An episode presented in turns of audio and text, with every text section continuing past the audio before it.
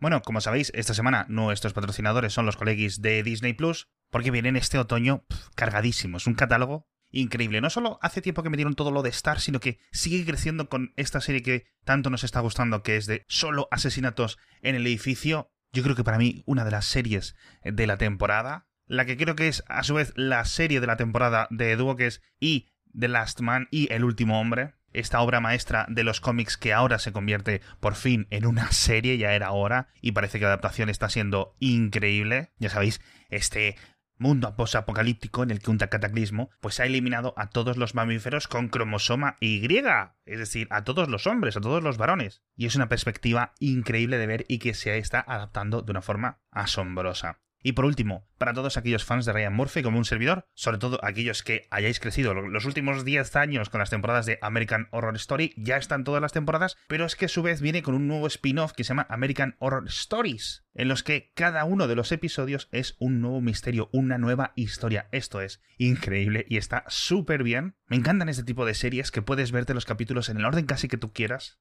pero bueno, muchísimas más cosas que vais a descubrir porque Disney Plus es mucho más de lo que te imaginas.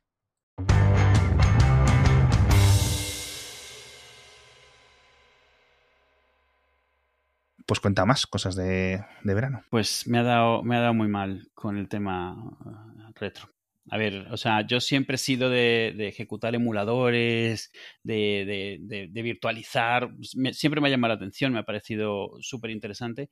Algo que, que, me parece muy guay es que en los 90 se emulaba a la misma velocidad que se emula ahora en esa época la prioridad era emular rápido y entonces emulaba, estaba muy mal emulado, pero valía para jugar.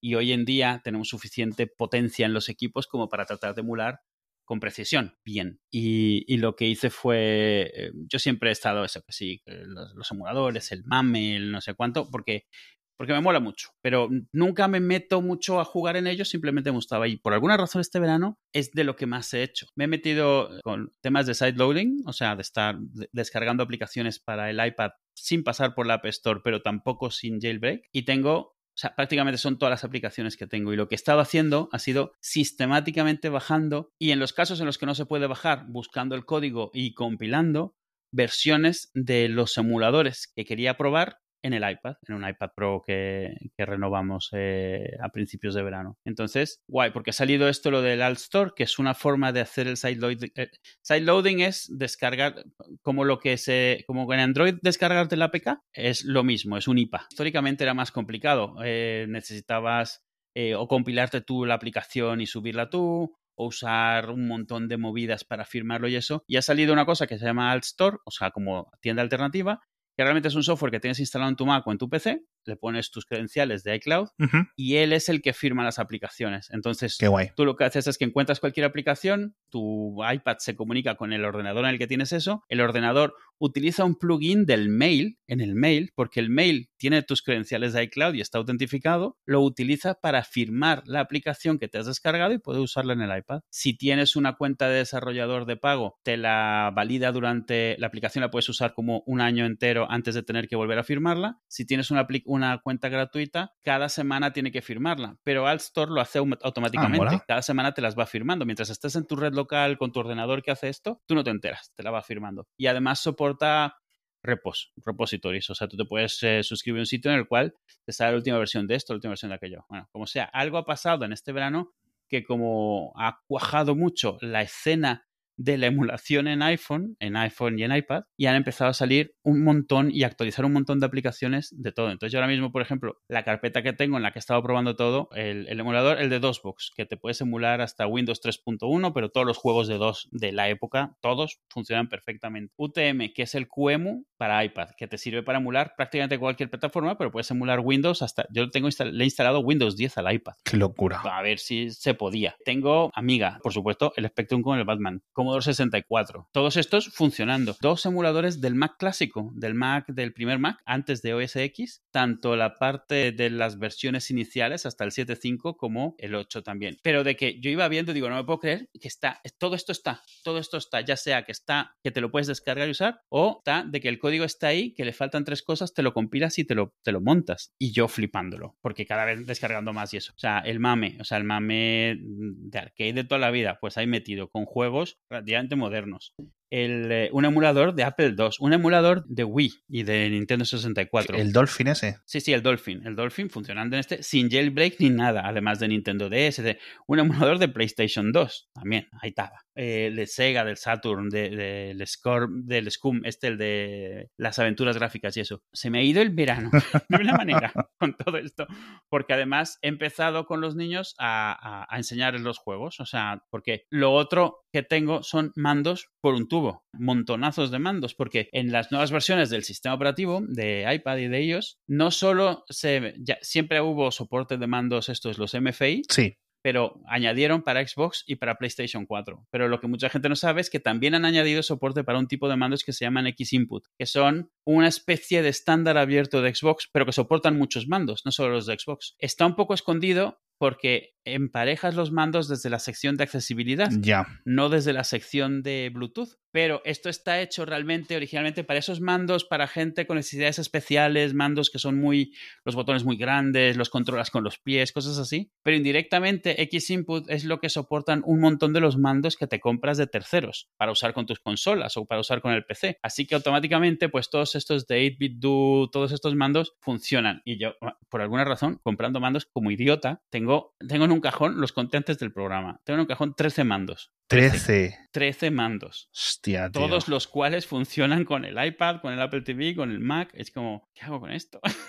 Eso sin contar los mandos de la Switch que están en otro cajón, que son 6. Hostia, Tengo un problema. tío. Lex. Entonces, claro, como teníamos los mandos y yo me había estado bajando arcades y me había estado bajando Provenance. Provenance es como un multiemulador de consolas, o sea, de muchas consolas diferentes, las puedes ejecutar ahí. Un poco como RetroArch, que también lo tengo instalado.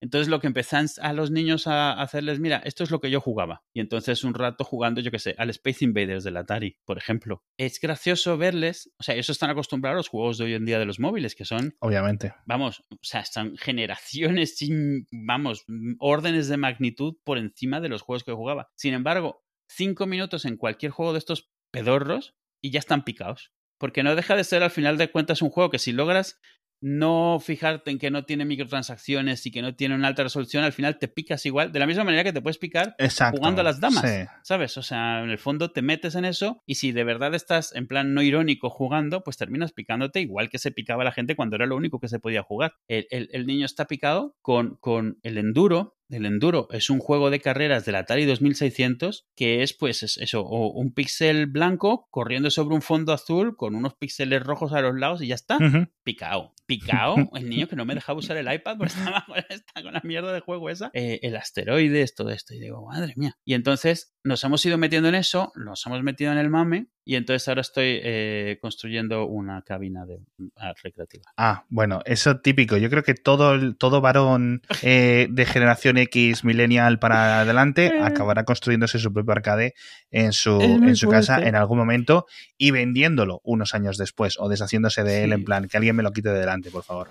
Lo- y, y- y lo peor es que yo he decidido hacérmelo en plan difícil y lo quiero hacer contra el iPad. Y eso significa ¿Cómo contra el iPad? que, sí, o sea, Que el iPad usar sea. el mame en el iPad. Sí, pero que sea con mandos de. Entonces, claro, todo esto que te he dicho lo he ido juntando, por eso que soporta X input significa que busca. A ver, cada una de estas cosas, yo no, me- no he querido andar, pero cada una de estas cosas es un agujero de, de conejo infinito e in- interminable. O sea, cada una de estas cosas me, me ha quitado tres semanas enteras de mi vida. Y entonces, cuando he llegado a esto, esto ya ha sido ya la explosión de la locura de, de la muerte. Porque cuando te metes para, para hacerlo de las recreativas, por un lado es muy fácil, en el sentido de que es muy básico. Sí. Es todo muy mecánico y eléctrico. Que si en los mandos de este o los mandos de aquel, el conector de este tipo o el de aquel, los micro switches o el analógico o el no sé cuánto, los botones, los botones que los botones estos, o sea, tú no sabes las guerras religiosas santas que hay sobre cuáles son los botones correctos que debes de usar, que si lo ves muy por encima es la misma discusión de los teclados mecánicos, porque usan los mismos switches dentro. ¿Ah, sí? Los switches mecánicos, los botones estos los usan. Entonces, claro, están los que es, son suaves, pero Mm, hacen clic. No hacen clic, pero van rápido, no sé. Oh, Bueno, qué rollo. todo esto hay 17 estándares porque es, quieres hacerla con el estilo japonés, el estilo americano, el estilo no sé cuánto. Tú lo que quieres es jugar un puto juego. Y es imposible. Y entonces te vas metiendo. Y una de las cosas que vi es que es muy típico lo de los kits. Te compras una placa, te compras los botones, lo conectas todo y la placa es programable. Y encontré unas placas que por alguna razón no son muy, muy conocidas, o por lo menos no lo eran para mí. Están diseñadas para que tú hagas un mando de arcade de, recreativa que lo puedas usar con tu consola. Eso significa que soportan, lo que te decía, soportan X input o soportan mando de PS4, que son los que puede leer el iPad. Entonces realmente puedes hacer mandos como de recreativa usando la misma tecnología, pero si usas esta placa, puedes usarlo contra el iPad.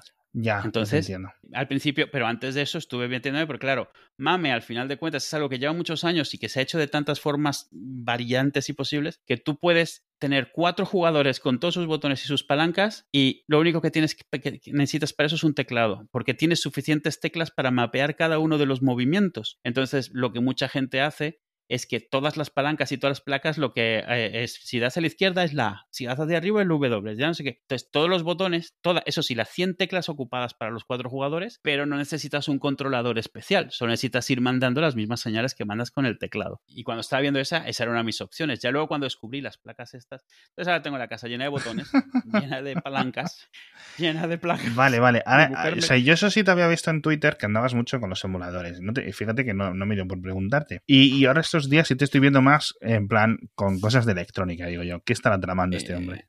Eh, sí, esto es, es, terrible. Además, eh, porque te digo, o sea, ves mucho de esto, pero yo no tengo mucho espacio en casa. Así que además he decidido hacérmelo mucho más difícil de lo que tendría que haber sido. Estoy, estoy con el SketchUp diseñando una carcasa de mando que sea un poco más modular, que la puedas usar, depende, porque esa es la otra. Tú cuando quieres usar el MAME, MAME había 27 tipos de, de forma de tener los controles. Sí. Y si una palanca o dos palancas, cuatro botones, tres botones, dos botones, seis botones, eh, la quieres para Street Fighter o la quieres para no sé qué. La otra guerra santa que hay entre los botones es la distribución de los botones y el color en el que deben ir los botones. Que si deberían ser dos, cuatro, seis, si deberían ir en diamantes, si deberían ir en arcos, si deberían ir en vertical, en horizontal. No te imaginas lo que hay ahí. Y yo creo que esa es la naturaleza humana que tenemos en cuanto te especializas, te creas todas estas cosas porque te estás especializando. Y esto no está documentado bien en casi ningún sitio. Ah, o sea, tienes que ir rascando de foros, de Reddit, alguna página de algún flipao que explica al máximo nivel de detalle exactamente el modelo que no es el que te está interesando y decides, cambio todo mi plan con tal de que este me lo dé hecho. Ya. O busco. o sea, ahí estamos. Y bueno, todo esto, te digo, mi mujer, Itzel, viéndome con una cara, porque al lado donde estoy haciendo todo esto, está mi impresora 3D, que fue la obsesión preveraniega. Vaya tela. Que le he hecho de todo y tiene cables por todos lados, de que compré la impresora más cutre que había y le em, empecé a meter todo lo que le puedes meter a una impresora 3D, pero en mi caso era por ponerme al día de lo que se estaba haciendo hoy en día. O sea, no tanto por imprimir en 3D, sino ver qué se está haciendo para autonivelación de, de, de la base, qué se está haciendo, o sea, las diferentes cosas, porque esto también va evolucionando mucho.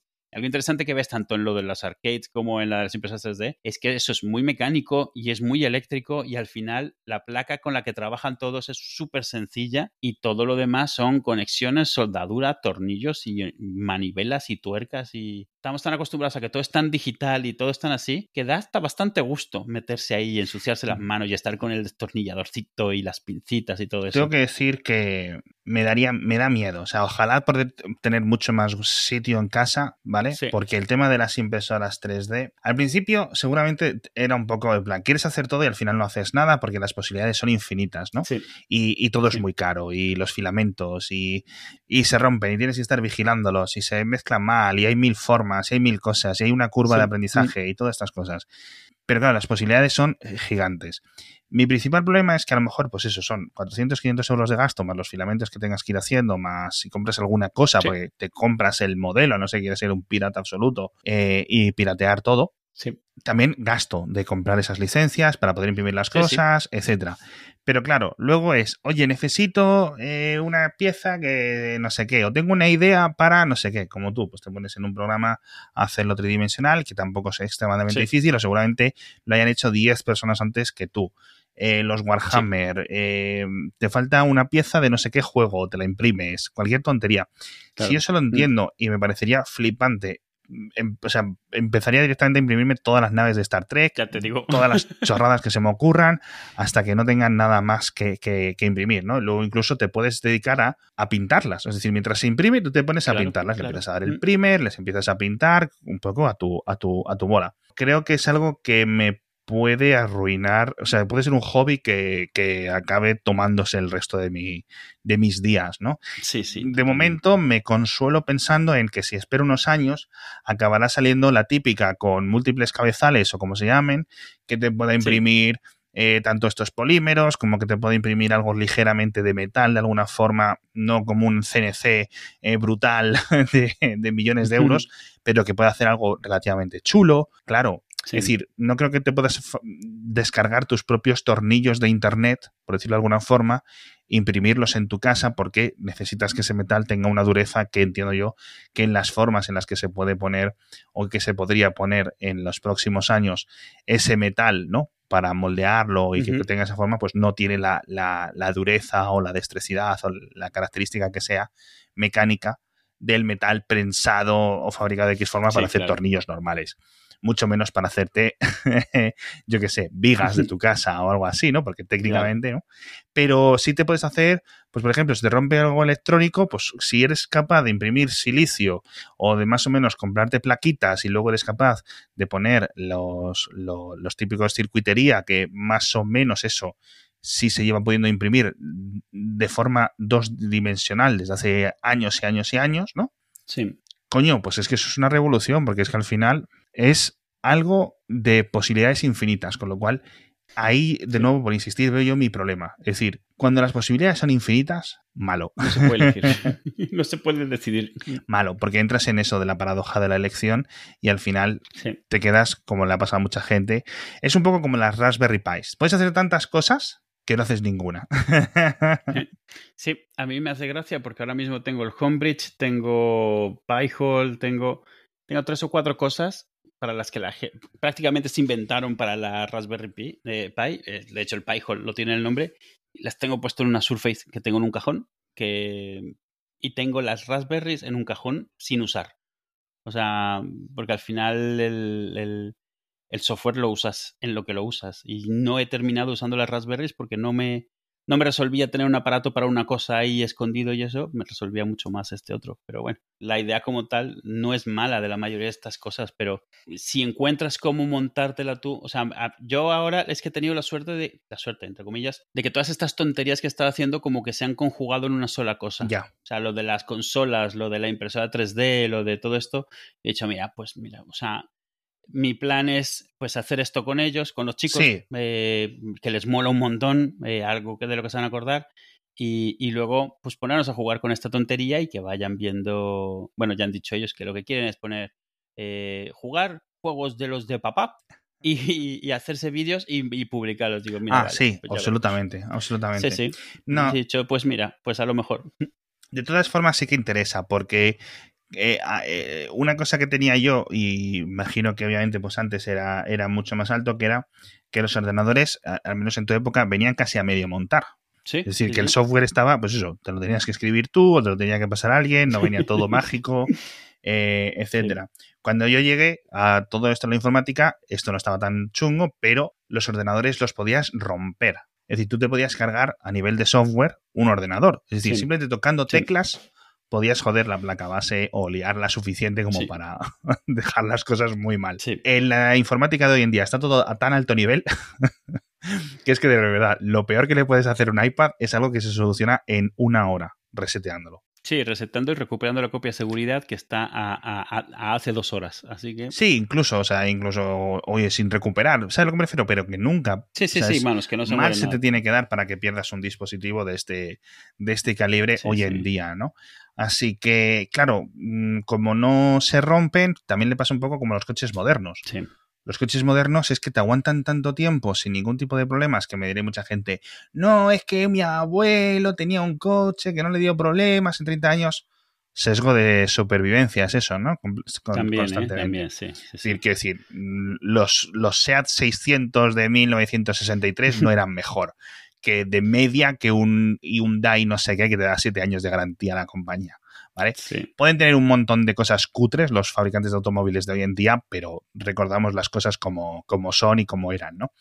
Y entonces, eh, pues claro, ya muy poca gente sabe de mecánica, porque no tiene que saber de mecánica. Porque no tiene que saber, claro. Esa es una, esa es una confusión común de la gente. Es como de la gente que se queja de que no es como antes. Eh, tu abuelo no sabía arreglar el coche porque le gustase.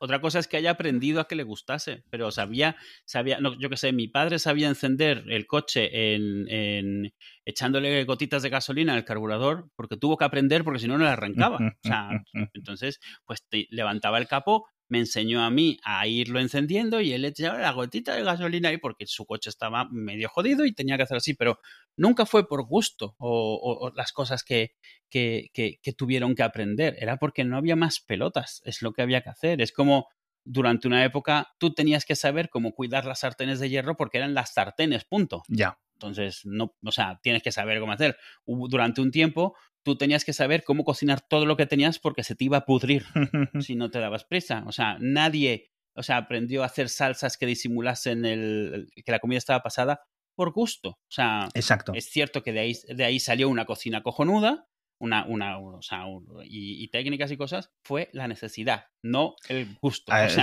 ¿Qué más me da que sepas arreglar un carburador o que sepas identificar eh, por qué el coche se ha parado y, más o menos intentar evaluar por dónde va si luego no me sabes cambiar el HDMI de la tele? es que son cosas diferentes, tío, y es, muy curioso. Pero bueno, volviendo a lo que te decía, que está bien que los chavales, sobre todo a través de los Raspberry Pis o de eh, ese tipo de cosas o de impresión 3D, accedan a un nivel de tecnología, de creación, de tocar un poco las cosas, incluso romperlas y saber arreglarlas, porque con la, informática tradicional no pueden. No pueden. Sí, sí, sobre todo que, que, sepan que existe algo detrás y que está a su alcance, si les interesa. Es muy fácil ver la informática actual como electrodoméstico, ¿sabes? Algo que está ahí, se usa, cuando deja de servir lo tiras y usas otro. Que no me parece mal, ¿eh? No, no estoy diciendo que sea mal, pero es importante que puedan ver que hay algo detrás porque tú que sabes, a lo mejor eso es lo que les interesa hacer, pero necesitan estar expuestos a ello. Ver que en el fondo, pues detrás hay. Es, es un poco como exponer a, un chaval o a una chica a programación y que le haga clic y diga esto, esto me mola, esto cómo lo haces, aunque sea una tontería o aunque sea, yo que sé, la niña, por ejemplo, está enganchada a hacer comandos en Minecraft que es programar a final de cuentas. O, me ha dicho que, que, tal Roblox, que cómo se puede hacer para programar algo en Roblox. A lo mejor ella lo que quiere hacer es pues imitar algo que ha visto, a un programa que ha visto, o, o, se enteró que lo que ella juega lo ha programado a alguien. Pero me parece bien porque al margen de que uses la tecnología como la tienes ahora, el saber lo que hay detrás de la cortina me parece excelente. Aunque nunca lo hagas, aunque nunca ejerzas de ello, aunque no sea algo en lo que te quieres meter, que sepas que no es magia, que sepas lo que hay detrás, que sepas que al final de cuentas eso y todo es algo en lo cual si te interesa te puedes meter y te puedes aprender, puedes hacer tú tus cositas. Y oye, me parece, me parece bien. Y en el caso este de los juegos, lo que les estoy enseñando eso no es solo por montarlo, que a mí me interesa también por, por, por lo que dices tú. Es, es, como poner un árbol o escribir un libro, tienes que hacerte una recreativa en algún momento de tu vida, pero también es porque se exponen a una parte de la tecnología que a ellos no les tocó. Lo de las, de las recreativas no les ha tocado. Lo de las consolas cutres donde solo tenías un juego y te morías cada cinco minutos, no les ha tocado. Entonces, pues oye, es una forma de que, de que lo vean. Y también que vean que las cosas no han cambiado tanto. O sea, ahora tienen más calidad los juegos, pero yo cuando tenía su edad jugaba a consolas también y no era tan diferente y me enganchaba igual. Porque claro, al salir esto, pues mi madre cuenta las historias también, de cómo me tiraba ocho horas viendo los mismos asteroides pasar por la pantalla en blanco y negro. Es que al final es eso, eso sí que no, no ha cambiado mucho. Por ejemplo, ahora tienes juegos como el Minecraft, que dices tú, es un juego que literalmente, a lo mejor con menos eh, amplitud de campo, podría existir. Yo no sé si a lo mejor en Super Nintendo, en, Super Nintendo podría existir el Terraria, que es un Minecraft bidimensional en cierto sentido, ¿no? En 2D. en PlayStation podría existir el Minecraft, sobre todo si lo hubieran programado bien desde el principio, consumiendo pocos recursos, porque es que, madre mía, de verdad. Y este, este, este, este, este señor sí que se fue bien. Agarró los, dos notch. El notch sí que, el notch que lo hizo. Dos mil y pico millones por programar en Java una cosa cutrísima que cogía la memoria hasta del ordenador del vecino. Bueno, no me voy a meter con eso porque la verdad que la idea. O sea, una cosa tan a ver, que ha sido un boom, pero tan, tan, tan básica, 7000 clones idénticos Sí. que te puedes descargar en la tienda. Y funcionan mejor. Que, son indistinguibles. También es cierto que obviamente pues este, este paisano no tenía ninguna idea de diseñar juego tridimensional, con lo cual empezó súper mal. Eh, eh, y ya no se podía arreglar sin refactorizar todo y eso ya lo, lo hizo claro. un equipo entero de Microsoft durante años, ¿no? De trabajo incluso, diría yo. Sí, Eh, sí. pues, juegos como estos, claro, una vez que empiezas a añadir cada vez bloques con mayor capacidad de programación en cierto sentido, Sí, sí, con mayor complejidad. exacto, acabas creando cosas muy chulas. L- eh, un paso por encima quizás estaría el Factorio, Sí, que sí, es de, nuevo, es un juego que se lo pones a un niño de 13 años, como le haga clic el ansia y las ganas de jugar ese juego, se acabó. Claro, claro. O sea, se acabó, porque es un juego completamente absorbente. Pero bueno, mejor. ¿qué- ¿Es mejor jugar al Factorio que jugar al GTA V? Bueno, bueno, pues no lo sé, la verdad.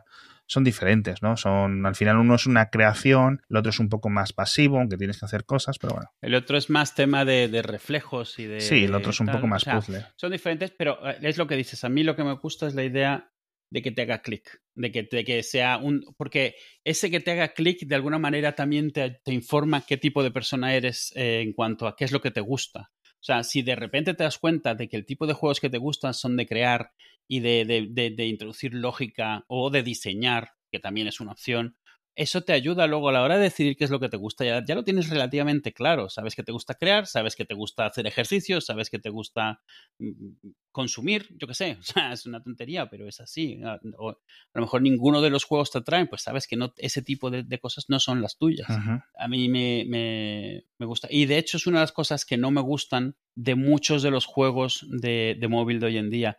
Que no es que esté en contra de ellos, pero todos son consumir cosas, o sea, experiencias cortitas y, e iguales. O sea, muchas de ellas es lo mismo. Es consume, o sea, no consume, sino haz lo mismo, haz lo mismo, eh, hasta que ya no lo puedas seguir haciendo porque tienes que reco- recopilar otra cosa que es haz lo mismo, haz lo mismo, hasta que la puedes recoger. Yo creo que el ejemplo más grande es, acaban de estrenar hace poco la, la aplicación esta de Marvel. Es un juego que, que, que lo estuve jugando yo y me ha dado mucha pena porque está curradísimo de, de calidad de programación y sin embargo es un sota caballo rey que además eh, tiene un botón y puede jugar solo. O sea, puede jugar solo. Tú le aprietas el botón y Spider-Man va de misión en misión, matando a la gente que tiene que matar, avanzando a quien tiene que avanzar, y tú de vez en cuando llegas a solo hacerle clic, clic, clic, clic a todo lo que ha ido ganando, a los trajes nuevos, a las gemas, al no sé Sí. cuánto, pero juega el solo. Y es un poco deprimente porque lo ves y dices, el juego está muy chulo, pero ¿para qué lo juegas si se juega solo? Eso lo he visto en algún juego y no me queda muy claro por qué existen este tipo de modos. Pero ¿sabes por qué? Porque estos juegos son juegos de grinding. ¿vale? Son juegos de repetir, repetir, repetir. Y eso es muy aburrido. Y, y la idea es que te aburras y pagues. Pero hasta que llegas al momento en el que tienes que pagar, tienes que hacer mucho. Y se han dado cuenta de que perdían a la gente entre que estás entretenido al principio, pero porque todo es nuevo, no porque todo esté muy bien. A esa parte entre que ya me sé lo que estoy haciendo, pero todavía no me he topado con la, bar- la pared esta en la que no puedes avanzar y tienes que pagar, que es a la que quieren que llegues. Y no pueden traerse la pared antes porque entonces el juego la gente lo, lo manda a la mierda inmediatamente. Entonces cada vez más los juegos son idle, que les llaman, que es que tú les pones y juegan solos y de vez en cuando te van diciendo, o sea, tú le puedes decir, estas misiones las haces y me vas dando lo que vaya saliendo. Porque llega un momento en el cual eso te da las- como suficiente tiempo para seguir jugando, entre comillas, el juego, para llegar a la parte en la que hay que pagar para avanzar. No porque tengas que pagar para avanzar, sino porque ya ni el juego jugando solo puede ir recopilando con suficiente ritmo cosas para ir avanzando. Que avanzando es, pues, sacar más disfraces, sacar más gemas, sacar más personajes, que es un gacha, es un gacha, es un casino. Pero han creado esto para que el juego lo, lo decidas tener unos días más. Porque está jugándose el solo. Y, pero un- durante una época tú le mandabas los en los juegos, mandabas a los personajes a misiones y esta misión dura cinco horas y volvían con premios. Eh, pero tú no lo veías.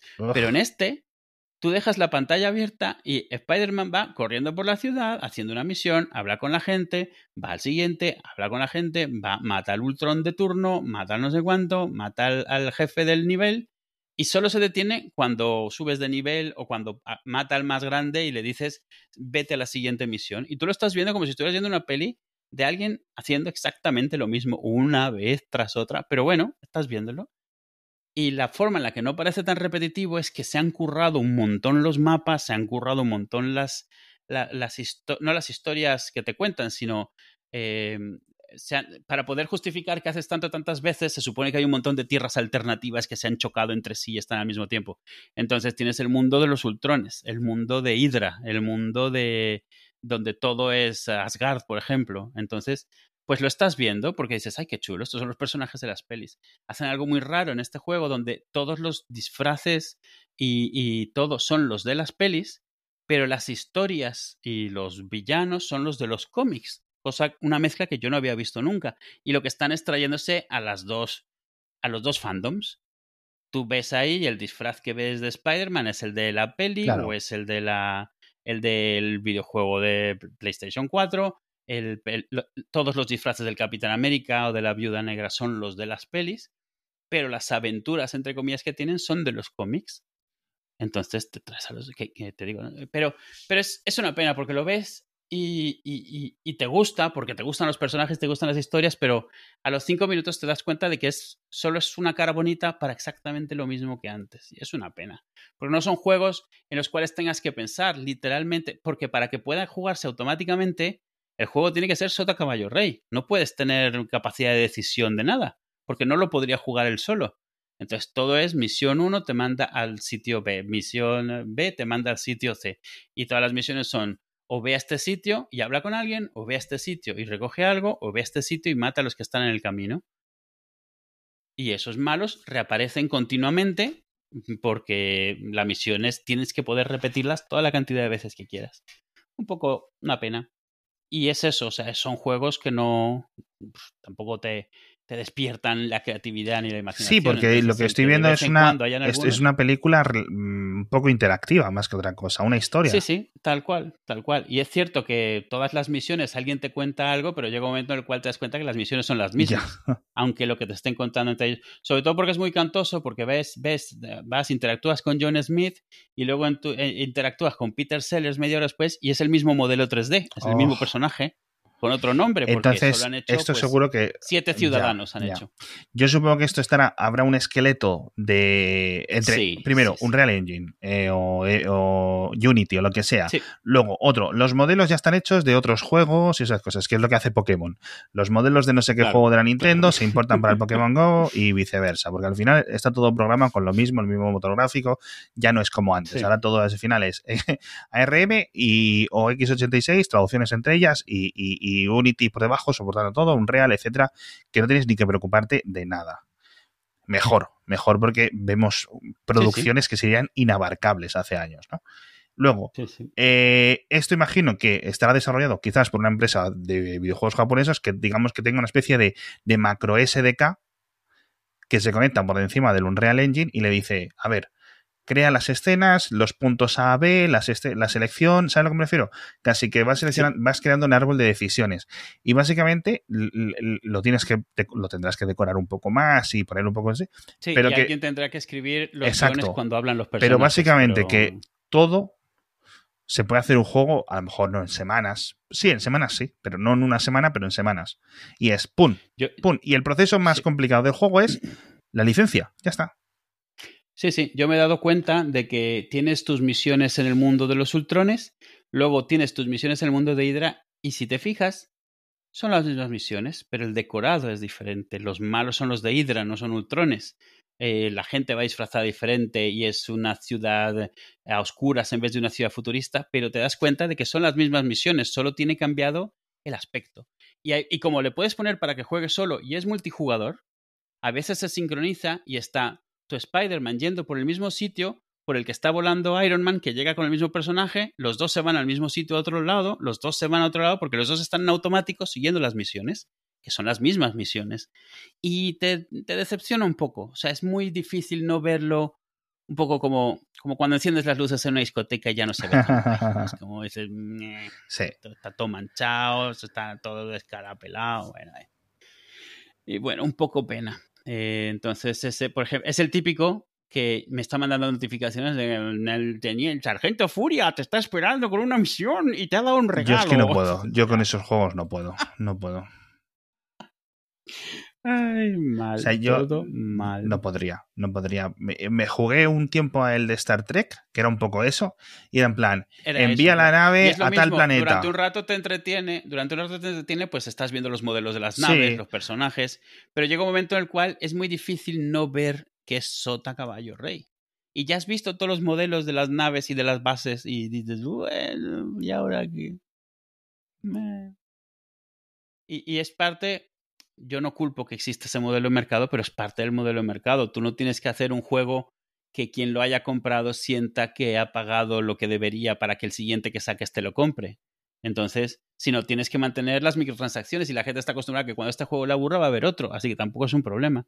Y, sí que siento que ha afectado, obviamente, el, objetivo al hacer juegos. Eh, de hecho, justo algo que hice estos días fue pr- probar en Mac no hay juegos de PC porque no hay, porque Mac, en Mac no hay juegos, porque Apple odia a los desarrolladores de juegos. Pero los jugadores quieren jugar, entonces hay muchas formas de jugar juegos de PC en Mac. Obviamente Parallels y todo esto, pero dos muy interesantes. Hay uno que se llama Play on Mac y hay otro que se llama Porting Kit. Y los dos son, imagínate, stores de peña que lo que ha hecho es, ¿tú quieres jugar al Age of Empires 2? Pues te abres Porting Kit, le dices, quiero el Age of Empires 2. Y te dicen, vale, chaval. Y te instalan el Wine, te instalan el Steam para Windows en tu Mac, te mandan a la página de esto y te dice, cómpralo. Y lo juega- cuando ya tienes la licencia, te lo descargan y lo juegas en local. Y lo juegas en local a través de Wine, pero te han automatizado todo el hacerte el port. Y entonces es porque hubo un amigo que me dijo, oye, que quiero jugar al Age of Empires en el Mac. Él lo jugaba en PC y eso. Y lo primero que le pasé es cómo jugarlo en Windows 95 emulado, por supuesto. primero emular, antes que nada. Luego, pero más por la trivia, dije, a ver si se puede hacer. Le pasé una máquina virtual de MacOS 9 con el Age of Empires para Mac. Y se lo pasé para que lo ejecutase en su MacBook Air. Pero de nuevo, un poco como por ver si se podía. Y de repente lo que veo, pero si puedes jugar el de PC, que cuesta 20 euros, el- la versión nueva, actualizada hace cuatro días, y, y me lo, y lo probé, me compré el Age of Empires 2, que no me lo, yo no me lo había comprado nunca, porque la última vez que lo jugué fue pirata, lo admito abiertamente. Y en Steam había una, hay una web en la cual te venden llaves de Steam, Sí. o sea, keys de Steam muy, muy baratas. No es ilegal, sino que son estos con, con cupones y cosas. 20 euros una llave de Steam y me pongo y me quedé loco porque en una hora tenía el Age of Empires. Eso sí, 27 gigas en disco, ¿eh? ¿Por qué? ¿Pero porque era la colección entera? Eh, a ver, porque los juegos hoy en día para PC ocupan este tipo de cosas y además le tienes que sumar el Wine que le mete 2 o 3 gigas de todas las librerías de Windows, porque cada aplicación de Wine tiene un subsistema de Windows detrás. Ya, pero 27 gigas. No, pero este es porque es la, era la edición definitiva por 20 euros. Ah, que eran Entonces te todos los juegos. Todas las expansiones. Vale, vale, vale. Porque todos los dudo que un audios, Age of Empires 2, desde que decías tú de No, no, pesara no. más de original 200 eran megas, 150 eso te iba a megas. Eran 150. El de Mac eran 150 megas, pero el de Mac era del 97, no, 99. Y este era, es más, me metí a Steam cuando le pongo descargar y decía, última actualización hace cuatro días. Digo, "Buah, esto va a ser locos. Pero bien, y, este, el Play on Mac y el Porting Kit, o sea, unas herramientas súper avanzadas de gente que lo que quiere es jugar juegos, juegos en el Mac en vez de, pues eso, móviles y cosas así. Y, y guay, porque no lo había pensado. Y como durante mucho tiempo yo estuve con el Humble Bundle, este, el, eh, los packs estos de donde la mitad de lo que pagas se va a una caridad y cosas, a una ONG y eso.